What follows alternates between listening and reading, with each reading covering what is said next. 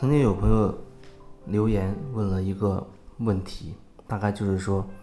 他觉得如果有人把他去跟别人比较的时候，他心里就会很不爽，因为在他心里，他觉得那人也不怎么样，然后呢还要用他去去跟别人比，好像觉得对方很自以为是、很高贵似的。那那个话听起来他是在指责另一个人，可是在我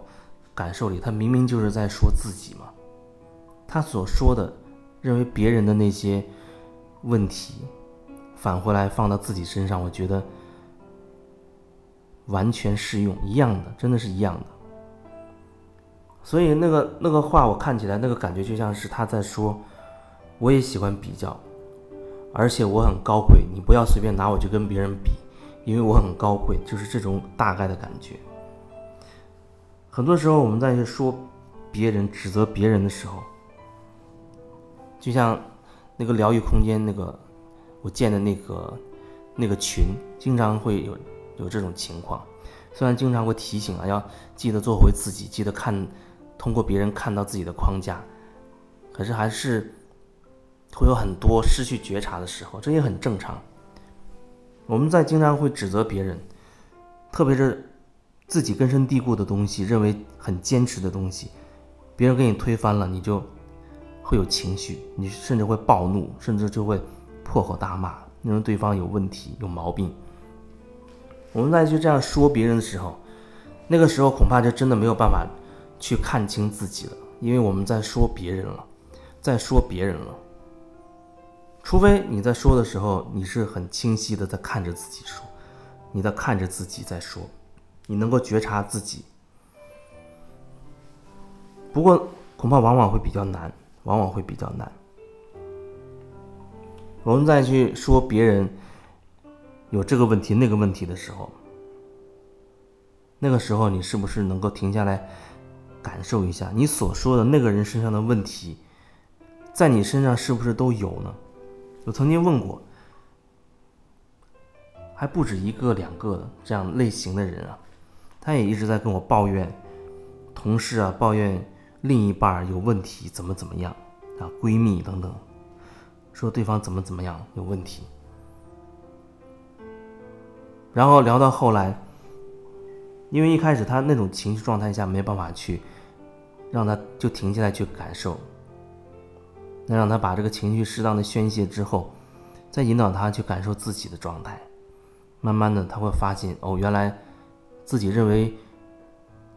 那些所谓别人的问题，自己身上一个也不少。很明显的，我记得有几个人都是跟他的父母，特别是跟他的母亲，一个那个女孩跟他母亲从小就有一些纠结，有一些纠结。不肯原谅之类的这种情绪在里面，比如那个那个女孩特别讨厌，就是她妈特别的强势，非常的强势，而且还总是嘴里叨叨叨，喜欢说东说西，那个嘴啊很凶很恶毒。她在跟我这样表达，啊跟我说描述她妈那个状态，然后后来她又描述她跟她老公的那个状态。那我一听，真的，真的那种感觉非常的强烈。那个感觉就很明显的就是，他已经很很好的继承了他妈身上的那些他所厌恶的特征，那些特质。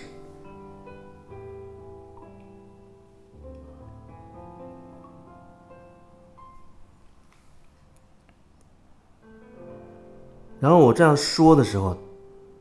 他才觉得好像有一种猛然醒悟的感觉，因为之前人好像在一种意识里面被笼罩住了，被罩住了，就是只剩下对他妈那种怨恨、那种不满，只剩下这个东西了。然后突然给他戳戳了他一下，忽然意识到，哎，好像好像真的，为什么？为什么他这么讨厌他妈的那些特点，在他身上全都出现了，全都出现了。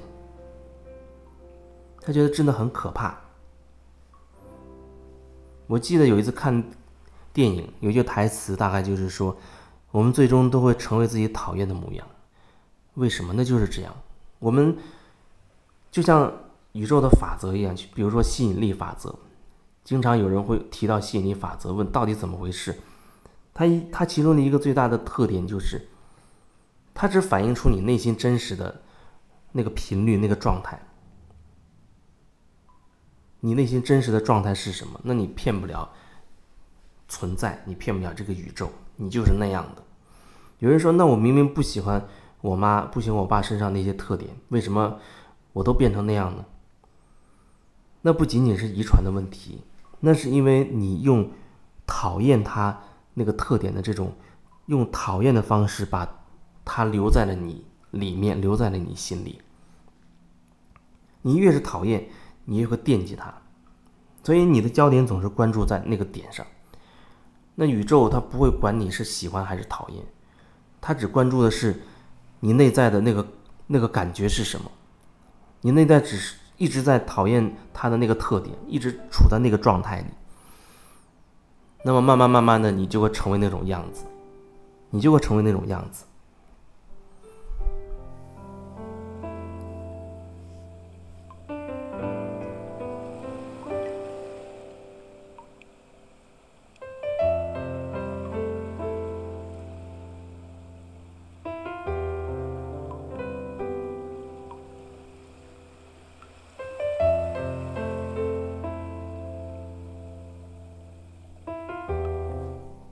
所以，同样这个也可以应用在特别，特别是你跟周围人的这些关系当中。你比如说，你觉得一个人他特别讨厌某一个特点，某一个性格特别让你厌恶，那时候你或许如果可以，你要好好的去感受自己是不是也是那个样子的状态，你内在也有那个部分。包括在疗愈空间的群里边呢，也是这样。当你在看不惯一个人的时候，你是否有意识的去觉察自己？你为什么会看不惯？他碰到了你内在的什么东西？如果你没有被碰到，你不会看无缘无故的看不惯一个人。你只有被戳中了，你只有被说中了，你被触动到的时候，你才会看不惯，才会有这么强烈的反应。你没有那个点被戳中的话，你又怎么会莫名其妙的就会看不惯别人呢？所以这才是需要你去反观自己的地方，而不是真的就这样投射出去，然后真的就是在骂，那真的是在骂，真的骂就是头脑在骂。有时候我说你要用心去骂，用心去骂你就是在真的在宣泄一种一种情绪。用心是流动的，可是那种用头脑的在那种谩骂当中，那就是一个渲染，一种情绪的渲染。